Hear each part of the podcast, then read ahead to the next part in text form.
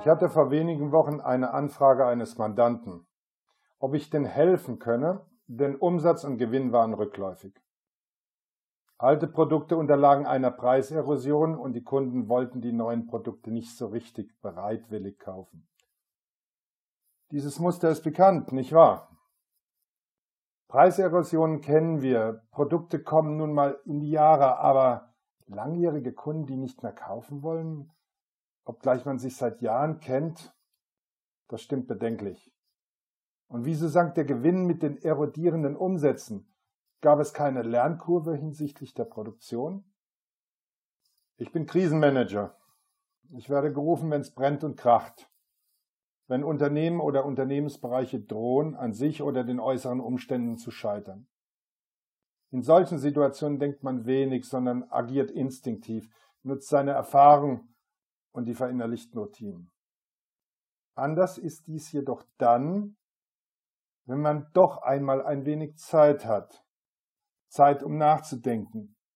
Zeit, um sich zu fragen, wie so Unternehmen in die Krise kommen, wie man ihnen raushelfen und wie man idealerweise die nächste Krise verhindern kann. In meinen beruflichen Jahren habe ich nun einige unterschiedliche Typen von Krisen erlebt. Zumeist war es eine Absatzkrise. Die Auslöser waren nicht selten in die Jahre gekommene veraltete Produkte, ausgelöst durch einen Innovationsstau, Unbeweglichkeit oder eine, nennen wir es mal, innerliche unternehmerische Verfettung, mangelnde Kundenzentrierung und eine Managementkrise, zum Beispiel in Form einer ungelösten Nachfolgeregelung bzw. eines nicht selbstkritischen Managements. Wie geht man nun damit um? Wie steuert man Unternehmen so, dass sie idealerweise erst gar nicht in die Krise kommen?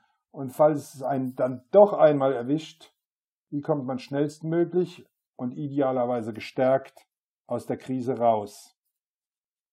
Warum noch mehr Geld in die Forschung stecken, in die Entwicklung stecken? Die Kunden kaufen doch eh, höre ich manchen Manager sagen. Und ich kann sie verstehen, es macht Spaß, die Ernte einzufahren. Jedoch, Schumpeter spricht aus guten Gründen vom Kapitalismus als einem System schöpferischer Zerstörung. Leicht gebrüllt, doch schwer umzusetzen, möchte man sagen. Schnell stößt man auf das Dilemma der Enantiodromie, auf das unternehmerische Problem Exploration gegenüber Exploitation auszubalancieren. Oder ganz platt gefragt, soll ich Gewinne abschöpfen oder den Gewinn in die Forschung und Entwicklung stecken. Nun macht es nicht nur Spaß, die wirtschaftliche Ernte einzufahren, bisweilen tut es sogar dringend Not. Anteileigner und Investoren wollen gefunden und gebunden werden. Aber auch die Zukunft will gesichert werden. Hm. Daher die Frage, wie wollen wir mit diesem Dilemma umgehen? Diesem Dilemma aus wirtschaftlichen, berechtigten und zugleich doch widersprüchlichen Interessen? Meine Antwort ist einfach in ihrer Struktur. Verbessere die Rendite, lautet meine Devise. Und zwar in einem Maße, das sowohl genügend für die Kurzfristinteressen als auch für die Langfristwahrung der Unternehmenssicherung Business Continuity erwirtschaftet wird. Kurzum, es gilt die Rendite, die Effizienz zu steigern, um die diversen Interessen zu bedienen. Darauf werde ich noch im Abschnitt Lösungsansätze eingehen. Zuvor jedoch ein wenig Ursachenforschung. Dabei werden Sie in meinen Ausführungen die Ertragskrise nicht aufgelistet sehen. Dies mag ungewöhnlich klingen, da diese nicht selten oftmals als wichtigster Grund angesehen und benannt wird. Ich sehe dies jedoch anders.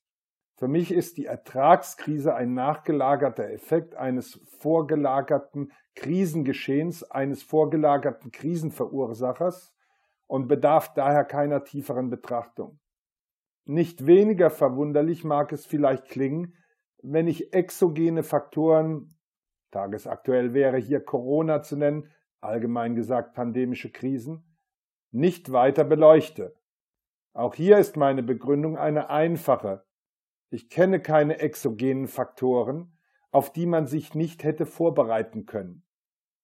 Pandemische Krisen, wie viele von uns sie heute durch Corona erstmalig erleben, sind nichts Unerwartetes, keine schwarzen Schwäne, sondern sind bekannte, mögliche Szenarien, auf die sich Management einzustellen hat.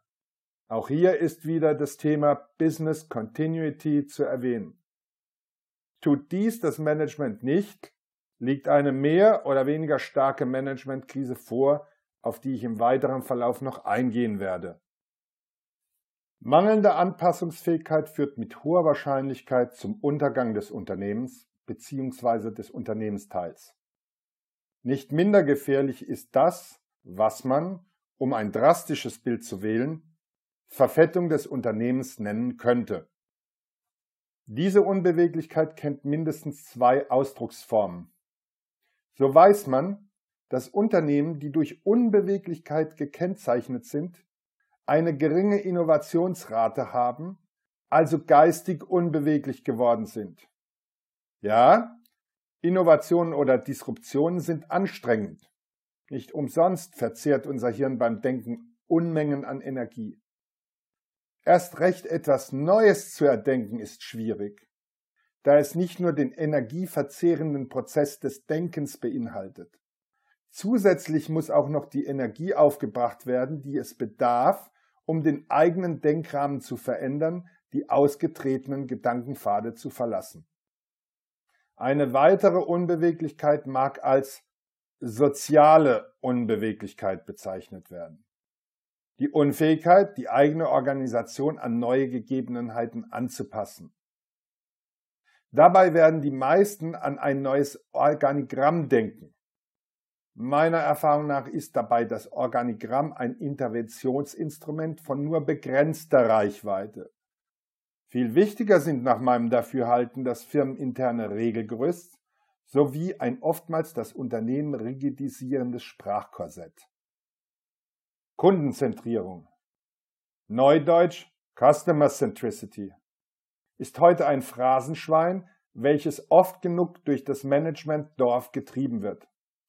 Jeder, der auch nur ansatzweise das Wort Vertrieb oder Kunde unfallfrei buchstabieren kann, fühlt sich geneigt, seine gesalbten und zumeist inhaltlosen Worte durchfallartig abzusondern. Dabei kann die Bedeutung der Kundenzentrierung nicht hoch genug eingeschätzt werden, da damit nicht nur die Kunden mit ihren Bedürfnissen befriedigt und zugleich Umsätze und Rendite erwirtschaftet werden. Viel wichtiger noch als die vordergründigen Vorteile wie Kundenbindung, Umsatz und Rendite, also Messgrößen des Outputs, sind die auf die Organisation rückkoppelnden Faktoren Perspektivenänderung und Innovationsrate. Kundenzentrierung verlangt uns eine Veränderung der Perspektive und damit Innovationsleistung ab und trägt damit zur Steigerung der Unternehmensbeweglichkeit bei. Zudem hilft sie, neben der Renditefokussierung eine zweite Bewertungsachse, viele Unternehmen drehen sich nur um diese eine Achse, einzuführen. Damit wird das Unternehmen gestört.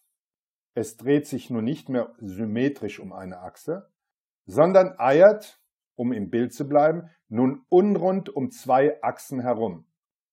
Dies bringt festgefahrene Arbeitsabläufe aus dem Tritt und zwingt das Unternehmen in die Reorganisation. Ich kenne zwei typische Managementkrisen.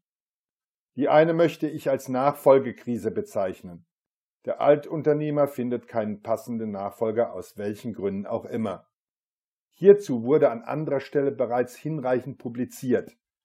Daher erspare ich mir an dieser Stelle entgegen dem valentinschen Prinzip die weiteren Worte. Spannend weil tagesaktuell erscheint mir das sehr grundsätzliche Thema der unternehmerischen Weitsicht als Ausdruck einer Managementkrise. Dahinter steht der unbequeme Vorwurf der unternehmerischen Kurzsichtigkeit, sprich dem Fokussieren auf naheliegende Ergebnisse. Teilweise, dies gilt es erklärend und entschuldigend hinzuzufügen, sind diese jedoch auch nachvollziehbar insbesondere bei börsennotierten Unternehmen. Diese sind durch die Marktgeflogenheiten gezwungen, im Kurzfristtakt gute Nachrichten zu erzeugen, um Investoren und Anteilseigner bei der Stange zu halten. Bei inhabergeführten Unternehmen fehlt mir jedoch die Einsicht, wieso das Management dieser Unternehmen bisweilen viel zu stark auf Sicht fährt und das strategische Krähennest nicht besetzt hat, es an strategischen Weitblick mangeln lässt. Zur Wiederholung. Die oft bemühten schwarzen Schwäne mögen gerne als Feigenblatt genutzt werden. Gesehen haben sie jedoch nur wenige. Ich zumindest nie. Des Weiteren, ja, ich weiß, in den Operations läuft nicht immer alles rund. Und auch in anderen Abteilungen mag nicht immer alles so laufen, wie wir es mit unserer strategischen Brille gerne sehen würden. Doch diese Probleme sind oft hausgemacht. Daher will ich an dieser Stelle meinen Worten mit einem Appell vorgreifen. Lassen Sie uns den Ausblick am Mast unseres Unternehmensdampfers besetzen und mit Weitblick dieses durch die Wogen der Zeit führen. Dann rutschen wir nicht immer wieder mit schöner Regelmäßigkeit unvorbereitet in Krisen, sondern können dadurch, dass wir uns auf die großen Linien konzentrieren, mit einem Mehr an Ruhe und Gelassenheit durch die Krise kommen.